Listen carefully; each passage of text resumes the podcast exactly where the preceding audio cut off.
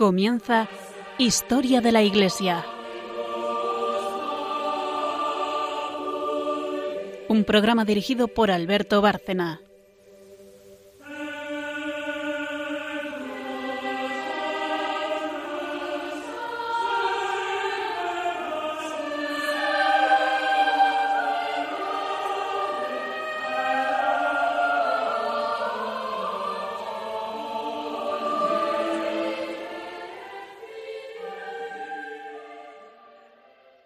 Noches oyentes de Radio María y de este programa Historia de la Iglesia. Volvemos a estar aquí y hoy enlazando directamente con el programa anterior vamos a terminar de ver las apariciones de Fátima. Recordamos para quien no estuvo oyendo aquel programa que se lo dedicamos a las primeras eh, cuatro, creo que vimos apariciones de, de Fátima y lo hacemos porque también hay que recordar, para quien no lo oyera, que estamos en el centenario de estas apariciones tan importantes que se celebrará enseguida, eh, ahora el 13 de mayo de este, de este mismo año. Buenas noches, María Ornedo. Buenas noches y gracias. Y buenas noches, Carmen Tour de Montis. Buenas noches a todos. Volvemos a estar aquí para continuar con, con esta historia asombrosa, porque verdaderamente es asombroso que la Virgen eh, María viniese a, a, Fátima. No es, desde luego, ni mucho menos la primera de sus apariciones, pero sí que es una de las más importantes, quizá por todo eh, lo que dijo allí, por todo lo que pidió y por esa manera en la que se manifestó como madre, abogada, protectora nuestra, eh, evidentemente porque a lo que viene es a eso, ¿no? A salvarnos de nuestros propios males o de los que hemos originado, encomendándonos a su inmaculado corazón.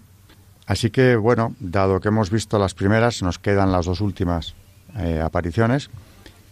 Yo querría hacer un comentario que se me quedó en el tintero el último día y es que es asombroso el, el trato que se les dio a estos niños cuando fueron encerrados, amenazados, llegaron a, fingir ¿no? que preparaban una caldera de aceite hirviendo para amenazarles de muerte, una muerte horrible. Y, claro, todo esto da que pensar, ¿por qué llegar a esos extremos? ¿no? O sea, ¿qué hay detrás? Eran enemigos de Dios, realmente, ¿no? Los que llegan a tratar así a estos niños y le dan una importancia enorme, como ha pasado en otras apariciones marianas también, para hundir estas apariciones, para que no se sigan produciendo y para que no tengan eco, eh, desde luego, todo el eco espiritual que ellos mismos captaban que podía tener. ¿Qué explicación le ves tú, María, a esto el otro día, viendo algunos de los, de los libros, de los muchísimos que hay publicados sobre las apariciones de Fátima, qué estaba pasando en Portugal? O concretamente esas autoridades que, llegaron a esos extremos. Tú tenías el otro día un libro publicado ya nada menos que en el 43. Que alguna vez lo he citado en el programa y creo que hay algún lector que llamó para preguntar mmm, de qué libro se trataba. Aunque son libros muy antiguos, eh, ahora tenemos la suerte de que a veces por internet los podemos conseguir. Sí. Y aunque nosotros no hacemos nunca, ni, ni se nos ha hecho, ya nuestro director nos lo ha dicho, pero siempre lo hemos respetado, nunca hacemos eh, propaganda de ningún tipo de libro. Pero sí que este libro, la gente que esté interesada en, en Fátima, eh, no sé, a lo mejor lo encontráis porque es una joya del libro. El libro se llama El milagro de Fátima y es del reverendo padre Gonzalo Torres, misionero, hijo del Inmaculado Corazón de María. Eh, se llama El Milagro de Fátima, Videntes, Visiones y Secretos. Repito, reverendo padre Gonzalo Torres, misionero del Hijo del Inmaculado Corazón de María. La editorial se llama Coculsa, Paseo de los Rosales 48, de Madrid y el año es 1943. Total nada. Mm. Pero es una joya, yo lo repito, porque además, cómo, mmm, cómo relata las apariciones mmm, es impresionante. O sea, los, cómo las niñas describen las apariciones en este libro es una joya y de verdad. Yo, bueno, si alguien lo quiere, también se lo puedo prestar. Yo solamente tengo este, pero es que es una preciosidad del libro, una preciosidad.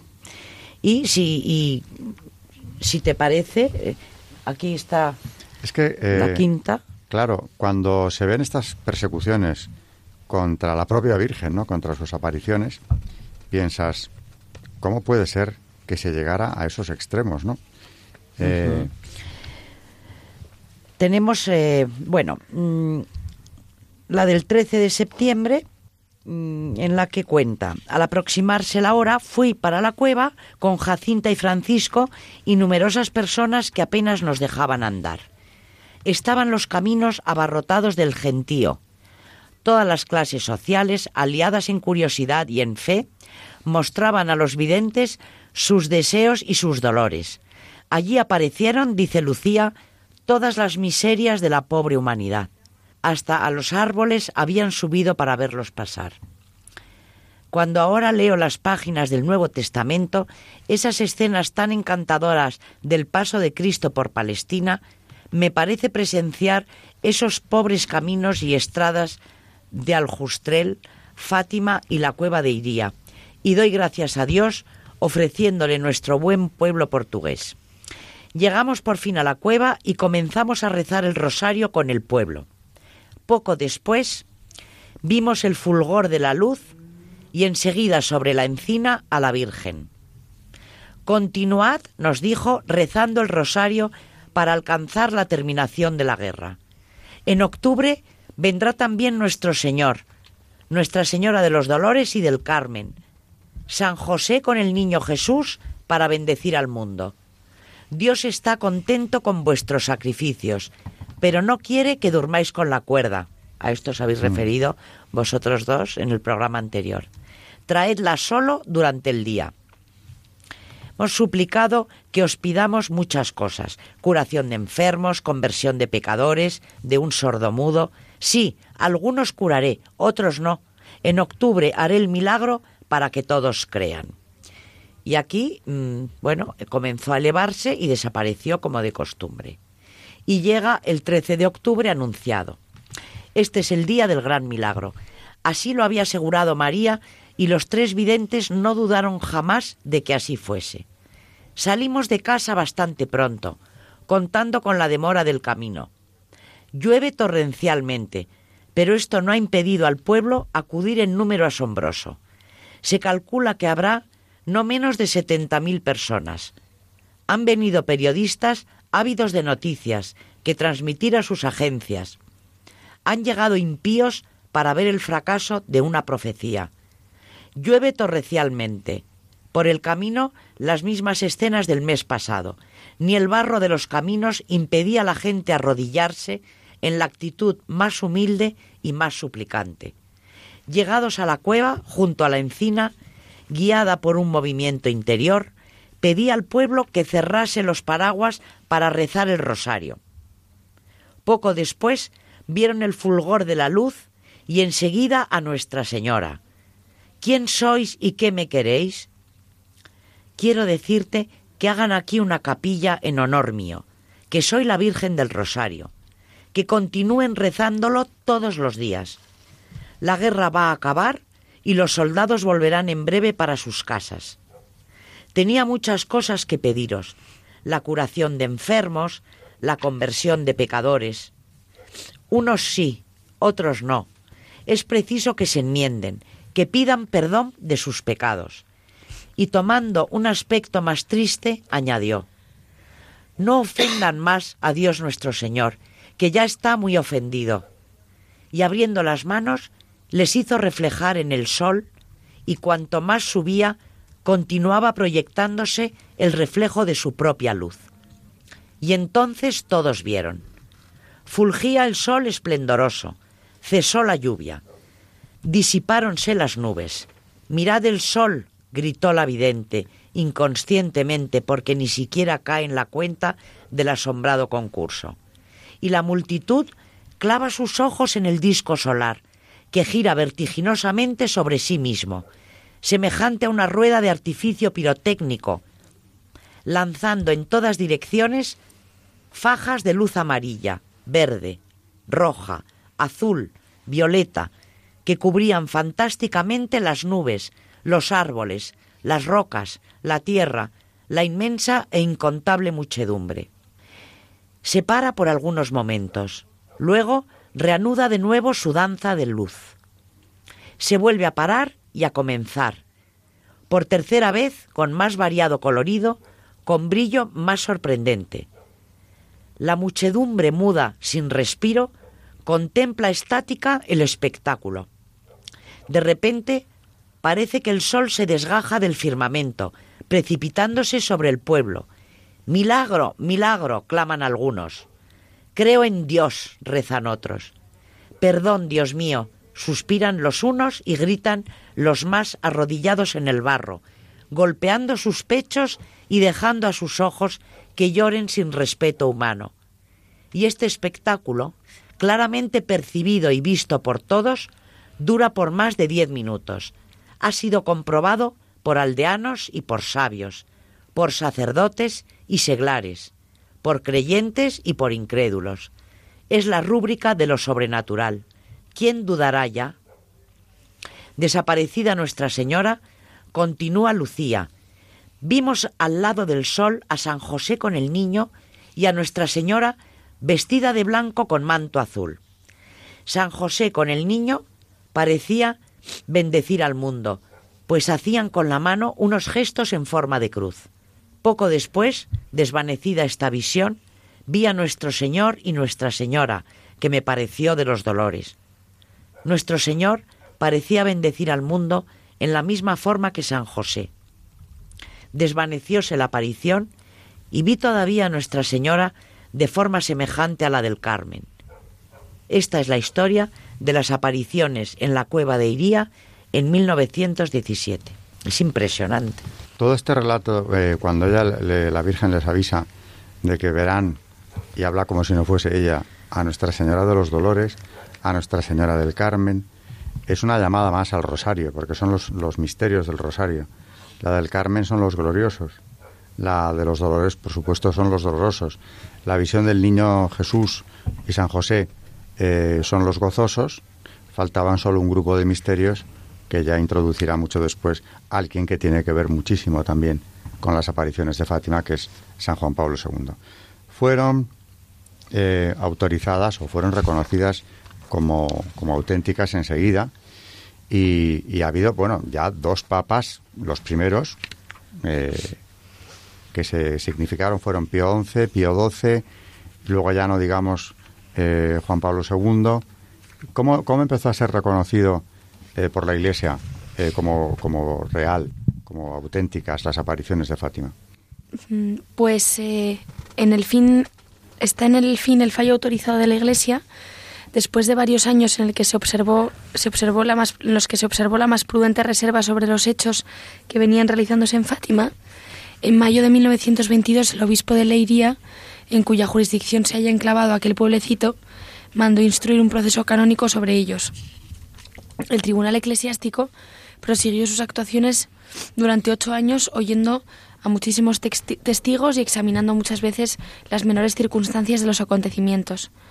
Después de lo cual, y después de ocho años, todo el proceso, en 1930, el obispo declaró dignas de crédito las visiones de Fátima acontecidas el 13 de mayo, del 13 de mayo al 13 de octubre de 1917. A todos estos argumentos ha puesto su augusta eh, y suprema confirmación la Santa Sede, primero Pío XI, luego Pío XII, y en repetidas ocasiones las sagradas congregaciones con los extraordinarios privilegios concedidos a los peregrinos de Fátima. Hoy puede afirmarse que estas apariciones de Fátima tienen en la Iglesia una autoridad de aprobación semejantes a las de Nuestra Señora en Lourdes y, y bueno. Y seguiríamos más, porque como digo, nos falta, no hemos hablado todavía de la figura de San Juan Pablo II, que, es papa, que es santo y que además eh, tuvo una relación muy especial con Nuestra Señora de Fátima por, por, por muchas razones, de todos conocidas, o al menos eh, de la mayor parte, ¿no? Pero antes de entrar en, esa, en la figura de San Juan Pablo II, eh, sobre la sexta aparición que es importantísima y además es el milagro, un milagro impresionante, como yo creo que no ha acompañado a otras apariciones, eh, algo tan, tan impresionante y a la vez tan de masas, porque si no me equivoco había cerca de 70.000 personas allí en Fátima cuando el baile del sol, cuando pasó todo esto, eh, hablabais ahora de que había periodistas, entre otros recuerdo uno que iba precisamente a denigrar las apariciones y a sacarle punta riéndose después de lo que había visto allí, que lo que hizo fue contar en su crónica precisamente lo contrario porque lo había vivido, todo lo que pasó allí, ¿no? O sea, que el que iba eh, escéptico a burlarse de, de los que tenían fe, volvió tan convencido como estos, porque aquello debió de ser algo para quien lo viviera realmente impresionante, ¿no? Eh, ese movimiento del sol, esos cambios que se produjeron en cuestión de minutos para aquellas miles de personas, eh, fueron algo concluyente. O sea que otras veces que, que se le han pedido signos eh, a Dios y no siempre los ha querido dar, en el propio Evangelio dicen, no tendrá esta generación un signo, ¿no? Me piden un signo, no lo tendrán. Aquí la Virgen, desde luego, fue generosísima o, o su hijo, ¿no? Mejor dicho, quiso ser especialmente generoso con, con, su madre, demostrando que todos aquellos mensajes y peticiones que ella había formulado durante los meses anteriores eh, eran ciertos, eran mensajes ciertos y por eso se cierra eh, todo este ciclo de apariciones con ese fenómeno extraordinario ya de la, de la sexta aparición, de la última, ¿no? Sobre, sobre esta última aparición, ¿qué comentaríais? Hay tanto que hablar, ¿no? Yo he empezado por decir que está ese, ese nuevo llamamiento al rezo del rosario, que me parece muy importante y que por eso la Virgen anuncia ya antes de que se produzca que ese día los niños verán eh, pues a todas las, las advocaciones marianas y lo que tiene que ver con los con los diferentes misterios del rosario. Sí, además que la Virgen dice, por favor, no ofendáis más a nuestro Señor, que ya está muy ofendido, refiriéndose a profanaciones, etcétera, quizá, claro, cosas que iban a venir en el, en el futuro, ¿no? Yo también me llama la atención que mucha gente pregunta, ¿cuál es la tercera parte del secreto que sabía Lucía, ¿no? Lo pregunta mucha mm. gente, se le da vueltas.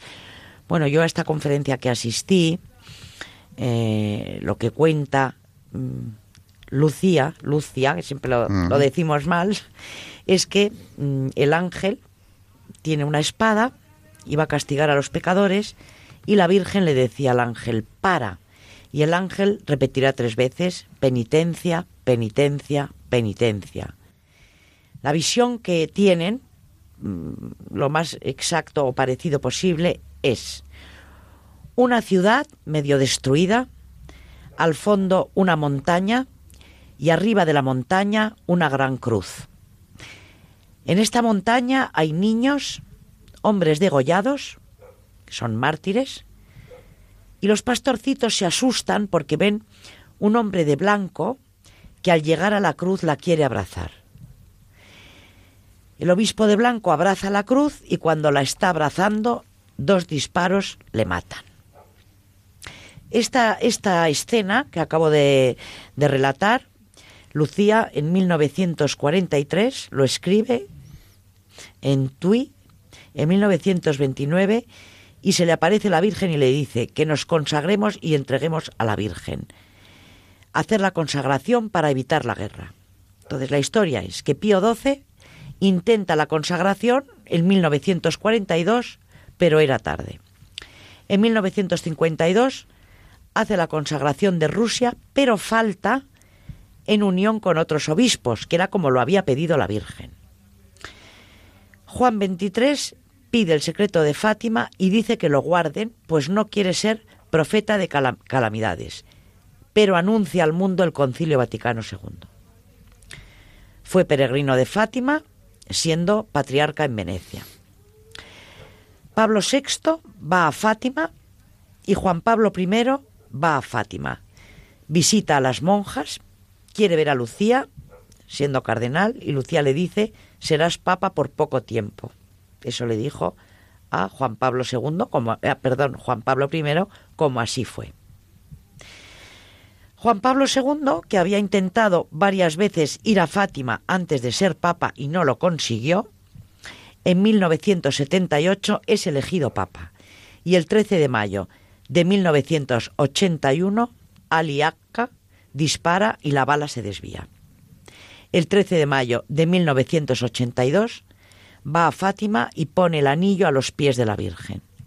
Se reúne con Lucía y ésta le dice si puede acelerar el proceso de beatificación de Francisco y de Jacinta.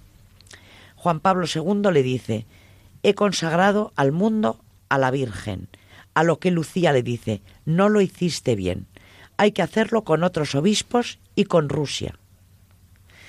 En 1983 escribe carta a los obispos de todo el mundo y el, 25 de marzo de 1984. La imagen de la Virgen de Fátima, esto yo me he enterado que tampoco lo sabía, viaja a Roma para este acto. Llega el 23, escondida, por, por petición de Juan Pablo II, llega el, el 23 escondida al Vaticano. El Papa la pide disculpas y la pone en su capilla privada. Pasa toda la noche arrodillado rezando con ella. Porque claro, mm, es que el Papa, bueno, Fátima y Juan Pablo II, como saben todos nuestros oyentes, la historia que han tenido juntos, ¿no? Siempre que además dijo Juan Pablo II que el mensaje de Fátima es un mensaje eucarístico y que tenemos que ahondar en esto, ¿no? Después de la primera pausa y de los santos, eh, seguiremos ya con Fátima y Juan Pablo II porque nos hemos quedado en un momento eh, interesantísimo de, de la historia de las apariciones.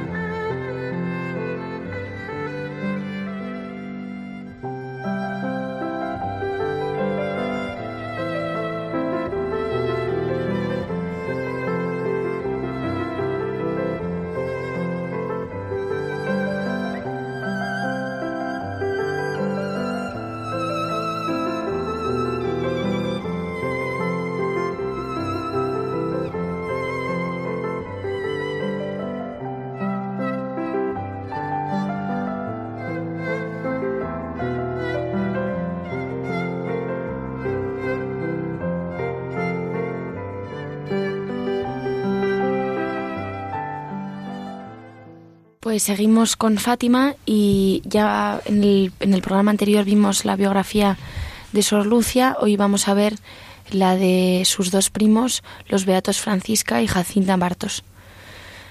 Eran hermanos, eh, Francisco nació el 11 de junio de 1908 y Jacinta nacía dos años después, el 11 de marzo de 1910. Martos son, con la excepción de algunos niños mártires, los más jóvenes en haber sido elevados a los altares por la Iglesia Católica junto a su prima hermana Sor Lucía dos Santos, fueron los agraciados por las apariciones de Nuestra Señora en Fátima. Los tres eran de origen humilde, hijos de unos padres emparentados entre ellos que se ganaban la vida cultivando hortalizas y pastoreando unas pocas ovejas, tareas en las que los tres niños colaboraron desde muy pequeños. Eran todos oriundos de Ajustrel, aldea situada en el centro de Portugal, y llevaban tanto padres como hijos una vida típica de sencillez cristiana. En 1916 se les apareció a los tres pastorcillos un ángel, pero fue al año siguiente, el 13 de mayo de 1917, cuando en una encina de la pendiente de Cobadeiría se les apareció Nuestra Señora. Fue la primera de varias apariciones en las que les reveló los tres secretos y les pidió que rezaran el rosario a diario para lograr la salvación del mundo. Solo la fe de los tres niños les permitió vencer la incredulidad de sus mayores y de las autoridades eclesiásticas cuando les relataron lo ocurrido, De ahí el interés que suscitan sus personalidades, especialmente las de los dos beatos. Según cuenta Sor Lucía en sus memorias, Francisco no parecía hermano de Jacinta, sino en la fisionomía del rostro y en la práctica de la virtud. No era tan caprichoso y vivo como ella. Al contrario, era de, un natural pacífico y condescendiente. Sin embargo, ambos demostraron madurez sobrenatural. En el caso de Francisca, cuando Nuestra Señora le anunció en la aparición del 13 de junio de 1917 que pronto se la llevaría de este mundo, el joven pastor empezó a enfermar de gripe española a finales de 1918 y murió el 4 de abril de 1919. Jacinta empezó a enfermar por las mismas fechas que su hermano. Sin embargo, su calvario, que no le fue anunciado por Nuestra Señora, fue más largo y se prolongó hasta el 20 de febrero de 1920. Con la muerte de Francisca se cumplió la promesa que a ella y a Francisco les hizo la Virgen. Tendréis mucho que sufrir, pero la gracia de Dios será vuestra fortaleza. Años después, en 1935, los cuerpos de los dos pastorcillos fueron exhumados para ser trasladados del cementerio de Ayustrel a la Basílica de Fátima. El de Jacinta permanecía incorrupto. Fueron beatificados el 13 de mayo de 2000 por Juan Pablo II. Jacinta, por cierto, igual que, que Lucía, siguió teniendo apariciones también después de las, de las famosas de Fátima. Yo recuerdo que en la biografía eh, de, los, de los niños de, los pastorcitos de Fátima eh, se contaba cómo en el hospital ella decía cuando recibe alguna visita que la va a ver y se va a sentar en la única silla que estaba junto a la cama, dice, ay no, eh, porque es la silla de la Virgen. Es decir, que cuando ella le dice, avisada por la Virgen, que va, que va a estar ya poco aquí en, en la tierra, dice, le pregunta, ¿me quedaré solita? Y la Virgen dice, no, yo estaré contigo. Y efectivamente, eh, en su enfermedad, parece claro que la siguió visitando y, claro, no, no la dejó sola. Mejor compañía no, no pudo haber tenido eh, Jacinta. Es una historia, desde luego, eh, muy impresionante, muy conmovedora, la de los pastorcitos de Fátima, la de los dos, y, merece la pena profundizar en ello, ¿no? conocerlo mejor. Porque a mí, de verdad, que la, la biografía de estos niños me, llamó muchísimo la atención, me hizo pensar muchísimo lo que es la gracia de Dios. Mm, también en lo que es el ambiente de una familia eh, cristiana que ha vivido la fe con enorme intensidad siempre en, su, propio ambiente, a pesar de, su, ser familias humildes, porque claro, hubiera sido más raro, no imposible ni mucho menos, pero que unos niños de familias no tan fervientes eh, viviesen la fe y recibieran las apariciones y los mensajes como lo hicieron estos, ¿no? Y luego, desde luego, la manera de afrontar su muerte tan, tan prematura eh, con, con, esa, con esa entrega a Dios también es una meditación. Los niños de Fátima merecían mucho ser canonizados, aunque de verdad fue algo excepcional. Y como decía Carmen ahora, solamente algunos niños mártires han sido eh, canonizados porque la Iglesia entendía eh, tradicionalmente que no habían tenido ni tiempo de probar las, las virtudes heroicas. Pero esto Juan Pablo II, que conocía el caso bien, como vemos, eh, lo vio y fueron canonizados. Eh, ¿En qué fecha nos ha dicho? Precisamente por él. Pues en, el año 2000. En el 2000. El 13 de mayo de 2000. Muy bien, pues eh, seguimos adelante con, con ese tercer secreto, ¿no? Tan misterioso sobre el que tanto se ha especulado y se ha hablado, porque los detalles de esa visión que tienen los niños o al menos Lucía, ¿no? Lucía fue la que tuvo la visión, no sé si los otros también, del, del eh, obispo vestido de blanco que muere asesinado, que se ha interpretado también como que era el atentado contra Juan Pablo II, pero eso no ha, no ha sido unánimemente eh, bien recibido, ¿no? Por todos los, eh, los que conocen bien los secretos de Fátima, porque de entrada Juan Pablo II no murió y aparte el obispo vestido de blanco muere en un escenario que podría ser simbólico, pero que es muy concreto, ¿no? Eh, recibe disparos, recibe ataques con flechas también, avanza eh, por una ciudad desolada, llena de muertos, llena de mártires, en fin, es un relato que, cuesta identificar como que haya sido precisamente del atentado eh, contra Juan Pablo II, ¿no? No digo yo que no sea así, ¿no? Y doctores tiene la Iglesia, pero que desde luego también se entiende que luego se haya escrito y se haya hablado mucho del tema. Y concretamente hay un libro de Sochi dedicado a esto que explica toda la trayectoria y todo lo que se ha eh, podido saber sobre, sobre este misterio del último de los secretos. Sí, en esta conferencia donde yo asistí decía, más que preocupados por exactamente los detalles del secreto, que verdaderamente debe ser algo terrorífico. Mm. Hombre, si Juan, Juan 23 has Juan 23 lo cerró y dijo que calamidades. Que no quería ser profeta de calamidades. No pensaba contar, pues este. Mm, pues esto es, increíble, ¿no?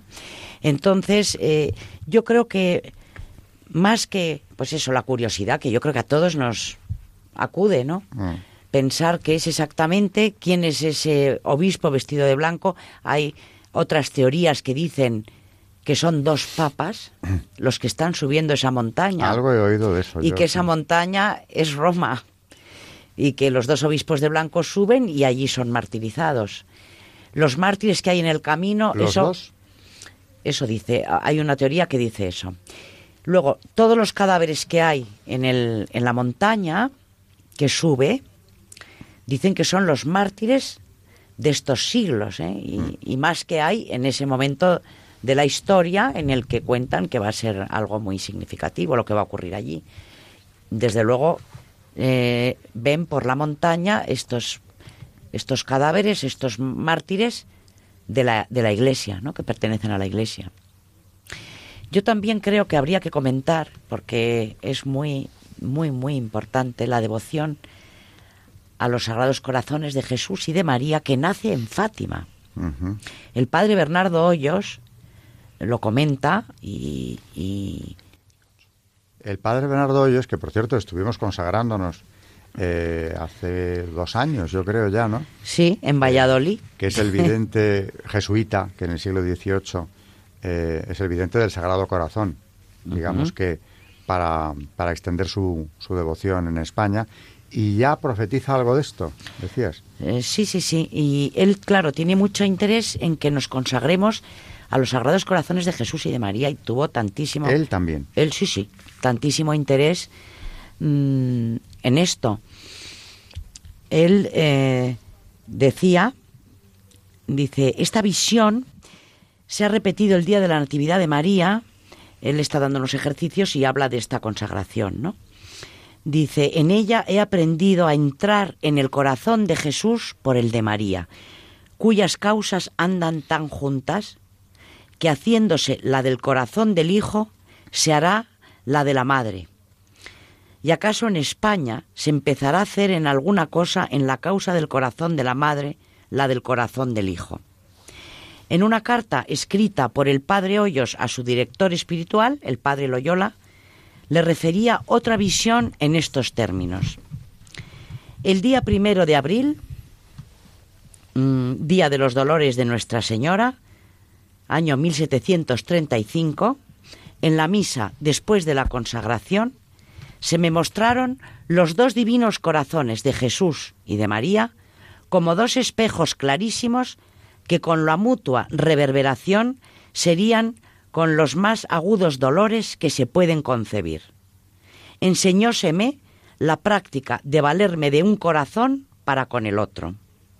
Esto corresponde a los principios del reinado del corazón de Jesús en España, que mm, tanto explicó, por ejemplo, el padre Eugenio de Uriarte.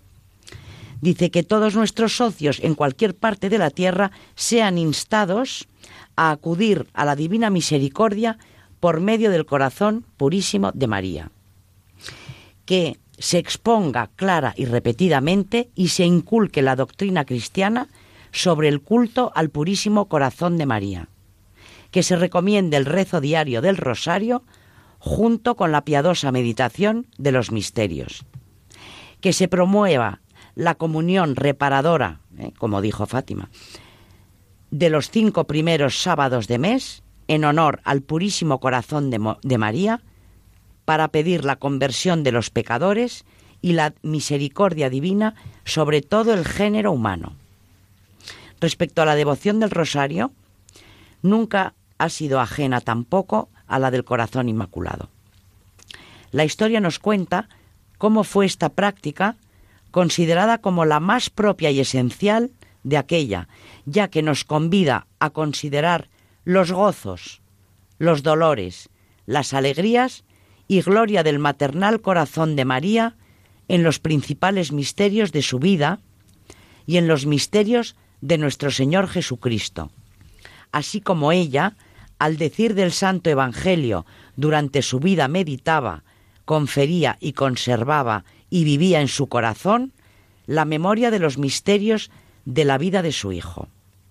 Esta misma unión establece la Sagrada Liturgia, que en uno de los himnos de la fiesta del Purísimo Corazón de María celebra los gozos, dolores y alegrías del mismo corazón en los misterios, al modo como los cantan los himnos de las fiestas del Santísimo Rosario. También Antonio María Claret, gran devoto y propagandista de la devoción al Inmaculado Corazón de María y al Santo Rosario, juntaba de este modo ambas devociones. Y así, en el año 1853, mandó pintar al pintor Vallejo, sobre un diseño trazado por él mismo, un cuadro de Nuestra Señora, en la cual ella aparece de pie con el corazón manifestado en el pecho, teniendo en el brazo izquierdo al niño Jesús, que con su linda manecita entrega el rosario a Santa Catalina, mientras ella lo da con la derecha a Santo Domingo de Guzmán. Lo mandó pintar para que indistintamente se expusiera en los altares de las cofradías del Santísimo Rosario y del Corazón de María que él establecía en las parroquias de su archidiócesis de Cuba. De modo que esta devoción a los Sagrados Corazones ha estado siempre vinculada al, al rezo del Rosario.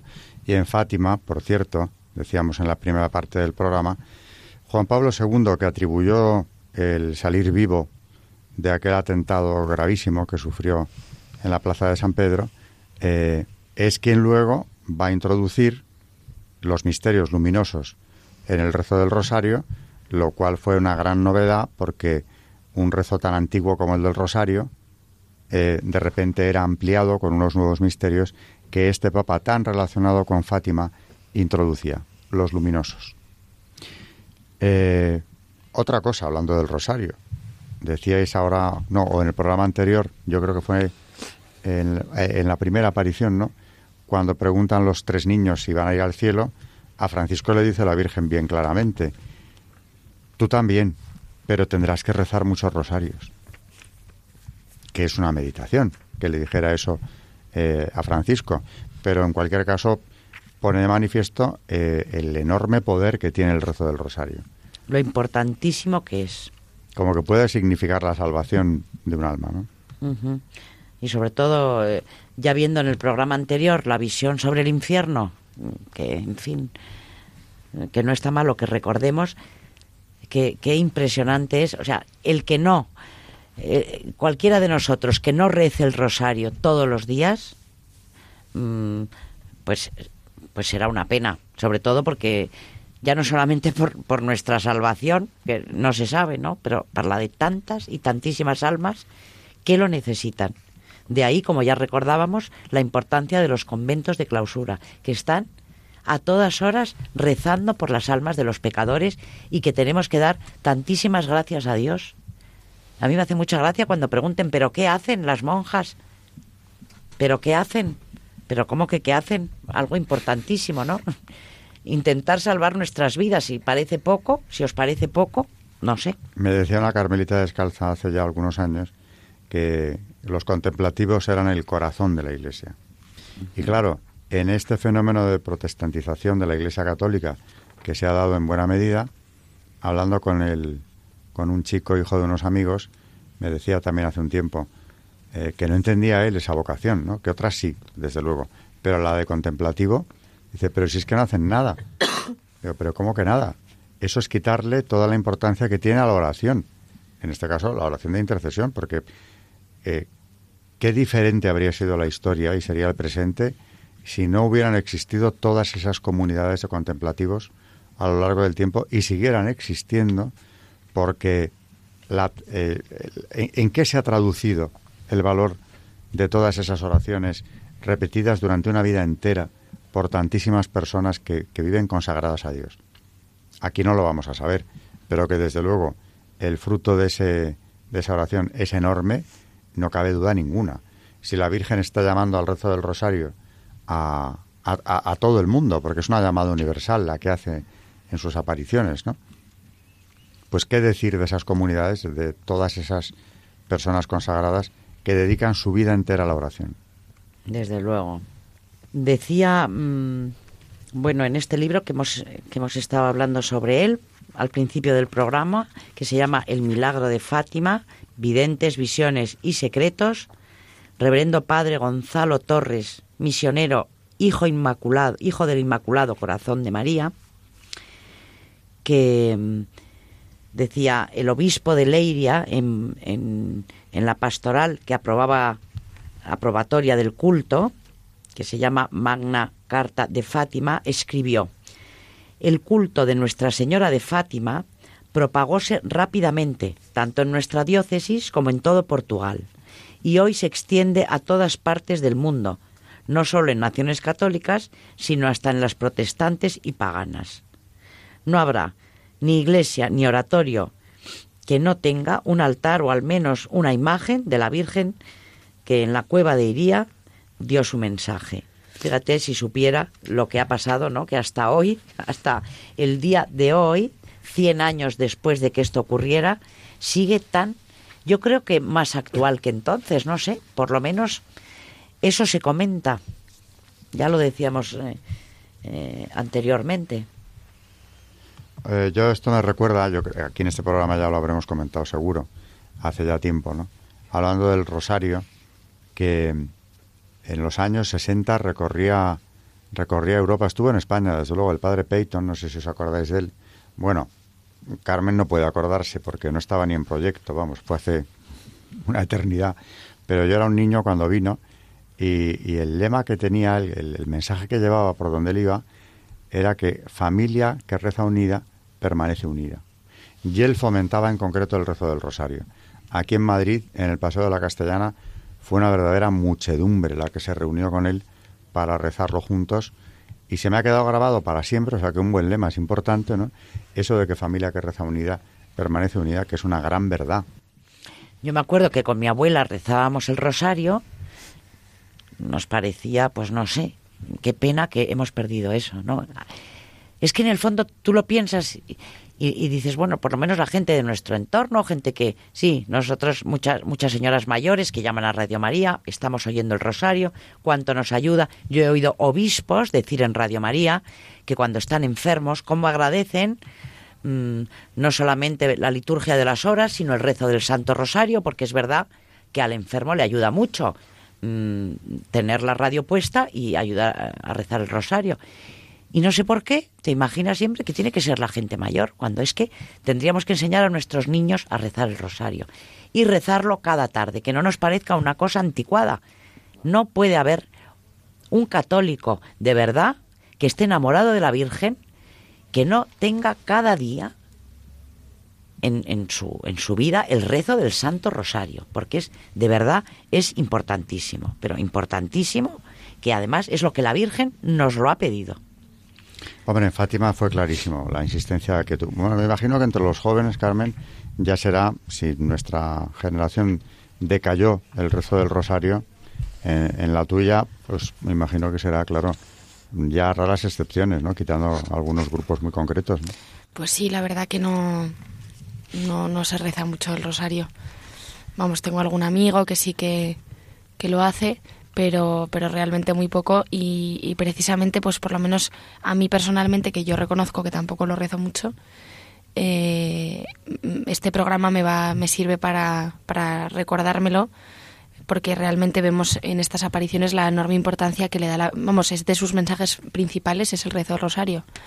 O sea que por lo menos pues para que nos ayude a si no lo hacemos hacerlo y si lo hacemos poco pues hacerlo más no hemos sabido transmitir eso, o yo qué sé, en un mundo cada vez más secularizado se ha ido perdiendo, pero eso ha tenido una fuerza enorme. Como poco, desde luego, eh, aparte de todos los efectos que no vemos de ese rezo del rosario, insisto en que muchas familias se han mantenido unidas y como, decía María ahora mismo, ¿no?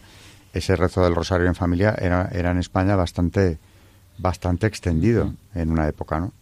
En la mía, desde luego, también se, se reunían todas las generaciones eh, para rezarlo juntas todas las tardes. Y eso mm, no dejaban de hacerlo nunca. Volviendo al secreto, este secreto que nos... El misterioso... El misterioso secreto que piensa mm, este señor tan experto en Fátima, el padre Gonzalo Torres, mm, que nos dice sobre este secreto, ¿no? Dice, bueno, el gran secreto es este tipo de secreto de que, que, como oculto tal es típico en las grandes apariciones. En la Salet, la Virgen confía a Melania, la pastorcita, también un secreto, particularmente muy penoso de saber y conocer. Bernardita recibe en Lourdes el depósito de tres secretos jamás revelados que ella llevará consigo a la tumba. También Fátima tuvo su secreto, que se empeñarán en vano por querer arrancar a los videntes, hombres de buena voluntad o sectarios del mal. Este secreto ha estado totalmente oculto hasta el año 1942, es la primera vez que se... 25 aniversario de las apariciones, en el que Dios quiere que sea conocido por la relación detallada de Lucía Santos, mm, religiosa Dorotea, que tanto hemos hablado de ella, ¿no? El secreto consta de tres cosas distintas, dos de las cuales voy a, revelar. La primera fue la visión del infierno. Ante sus ojos ha pasado el cuadro terrorífico y realista que la pluma todavía asombrada y estremecida de la vidente traza, la impresión que causó en el espíritu de estos tres sencillos pastorzuelos, de los que uno tiene apenas seis años, nos lo revela esta confesión de Lucía, con frecuencia se sentaba en el suelo la pequeña Jacinta o en alguna piedra y pensativa repetía, El infierno, el infierno, qué pena me dan las almas que van a él. Y medio trémula se arrodillaba y juntando sus manecitas repetía la oración que nos enseñó la Virgen. Oh Jesús mío, perdónanos, líbranos del fuego del infierno. Permanecía así grandes ratos de rodillas, repitiendo la misma oración. Algunas veces Preguntaba por mí o por su hermano, como despertando de un sueño. Francisco, Francisco, ven a rezar conmigo. Es preciso rezar mucho para librar las almas del infierno. Van tantas. Otras veces decía, ¿por qué no mostrará la Virgen el infierno a los pecadores? Si lo viesen, no pecarían para no ir allí. Has de decir a esa señora que muestre el infierno a toda la gente. Se refería a los que se encontraban en la cueva de Iría cuando las apariciones. Verías cómo se convierten. Esa visión había pasado a ser una obsesión en ella. Yo voy al cielo, decía, agarrándose a mí, pero tú que te quedas, di a todos, si la señora te deja, cómo es el infierno, para que no cometan más pecados. Tanta gente en el infierno, tanta gente. Aquí está el secreto de esta vida de reparación que trazamos más adelante. La vista del infierno la tenía horrorizada hasta tal punto que todas las penitencias y mortificaciones le parecían nada para conseguir librar de él a algunas almas. La segunda parte del secreto está también revelada. Es la profecía de una nueva guerra. Mm, puntualicemos fechas que es importante comprobar para que no quepan dudas de la autenticidad de esta segunda profecía que el secreto contiene en carta de junio de 1938 al señor obispo de Leiria, hacía alusión clara a la hermana Lucía a la próxima guerra, ahora que estas cosas están próximas a realizarse. Ella creyó reconocer la noche iluminada en la aurora boreal de 1938 y dijo que revelaría el secreto si el señor obispo se lo mandaba. En cuanto a las peticiones de la Virgen, con motivo de la Mm, guerra civil nuestra, los obispos portugueses ofrecieron con un voto una magna peregrinación nacional de acción de gracias a Nuestra Señora de Fátima si Portugal se libraba del azote del comunismo. Salvó la Virgen al país hermano y el episcopado portugués cumplió su voto en mayo de 1938 con una solemnidad inenarrable. El 13 de octubre de 1942 miles y miles de coches, carruajes, camiones, atestados de peregrinos, venidos de todas partes de Portugal, presididos por sus jerarquías eclesiásticas, llegaban hasta la cueva de Iría. La Virgen ha triunfado, una vez más, de la enemiga serpiente. También el Santo Padre, con autoridad soberana, dio el mensaje de María, aprobación, consagrando el mundo entero al Inmaculado Corazón.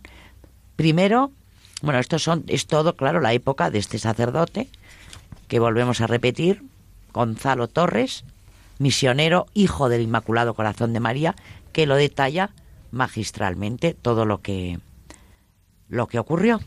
Y aquí seguimos con eh, la curiosidad de saber qué, sí, porque dice este secreto. Oficialmente parece que se reveló, o sea, recordamos que eh, hubo como una revelación del secreto que hacía coincidir precisamente el atentado con el atentado del Papa con, esa visión eh, final, ¿no?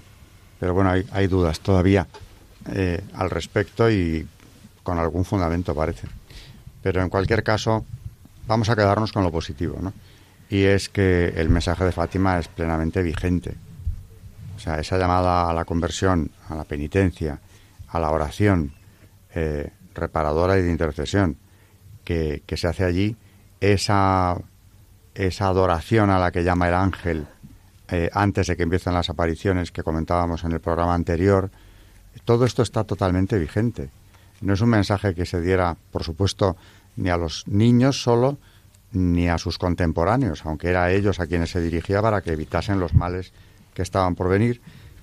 Pero cuanto más se piensa en, esto, estos mensajes eh, son para tomarlos muy en serio y, por supuesto, ponerlos en práctica eh, todos nosotros. De manera que, bueno, hemos acabado las apariciones. Mm, del rosario habría tantísimo que hablar. Ya hablaremos, porque se le puede dedicar incluso algún programa a lo que es el rosario, la historia del rezo del rosario. Pero en cualquier cosa, en cualquier caso, perdón, las apariciones de Fátima quedan vistas y que sirvan estos dos programas como preparación para conmemorar debidamente este centenario de algo tan importante como fue como fue aquello. Eh, ¿Algún comentario en los poquísimos minutos que nos quedan de programa? Pues simplemente decir, quedarnos con, con estos, estos mensajes tan importantes de la Virgen que, como decíamos antes, están de actualidad, absolutamente de actualidad.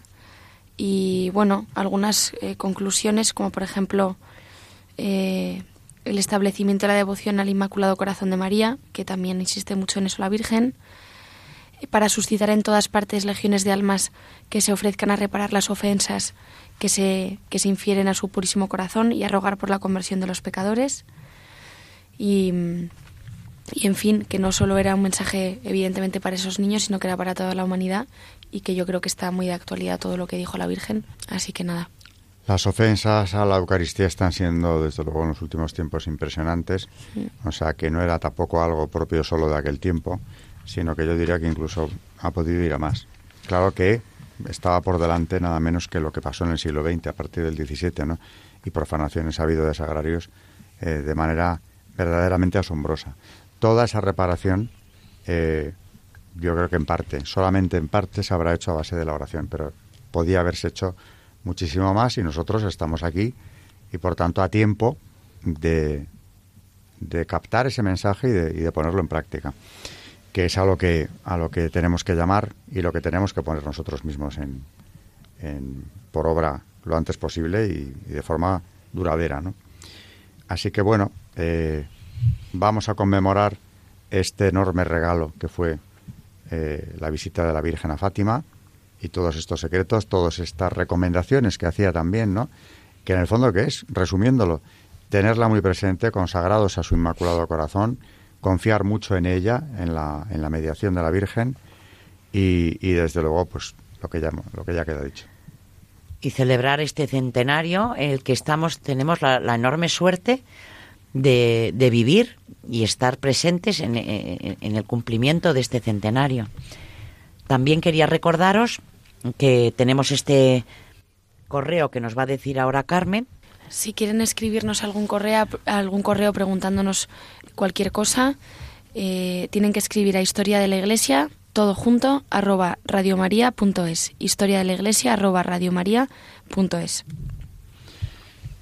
Pues nos volvemos a despedir un, martes más, hasta dentro de otros dos, eh, los que hacemos este programa. Y desde luego hoy yo creo que, bueno, hemos tocado un tema importante que seguramente habrá, habrá llegado a muchos de los que nos han estado oyendo. Eh, buenas noches, María Ornedo. Buenas noches, muchísimas gracias a todos nuestros oyentes. Buenas noches, Carmen Turdemontis. Buenas noches a todos. Muchas gracias a las dos y también buenas noches y gracias a todos los que nos han estado oyendo.